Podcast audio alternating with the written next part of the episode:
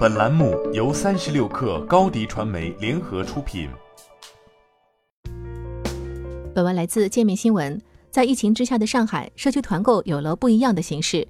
由于疫情防控的要求，互联网公司原本预售加自提的团购模式失灵，在居民无法出门、自提点也关闭的情况下，小区团长需要自行和商家资源对接，完成统计工作后统一付款处理。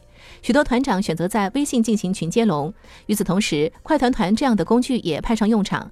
一位上海的团长告诉界面新闻，在团购流程上，他的原则是就低不就高。从不使用在线文档统计，群里有很多中老年，需要做到操作简单、渠道透明。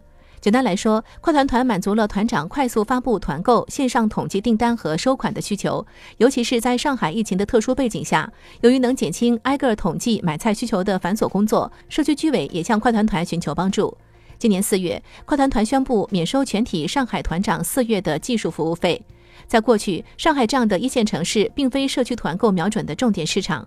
实际上，二零二零年的疫情催生了社区团购需求后，早在当年三月，拼多多就推出了快团团。快团团一度被看作是拼多多入局社区团购的重要尝试。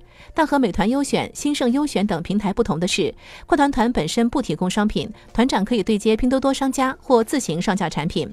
依托庞大的微信生态，推出仅仅一年之后，这一后来者很快登顶行业前列。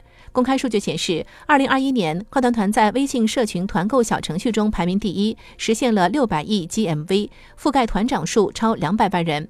一个关键的节点是，二零二一年以来，社区团购行业进入洗牌期。先是老玩家实惠团宣布关停业务，后是互联网公司陆续关停区域站点，社群团购工具反而坐收渔利，成为私域运营的流量支撑。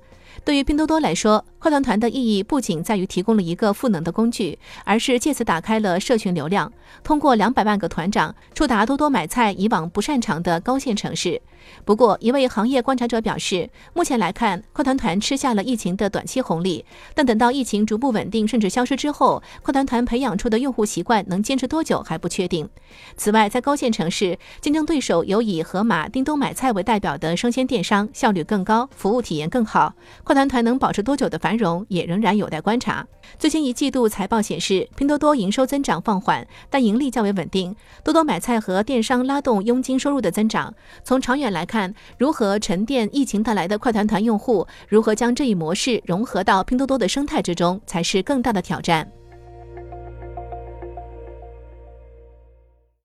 你的视频营销就缺一个爆款，找高低传媒，创意热度爆起来，品效合一爆起来。微信搜索高迪传媒，你的视频就是爆款。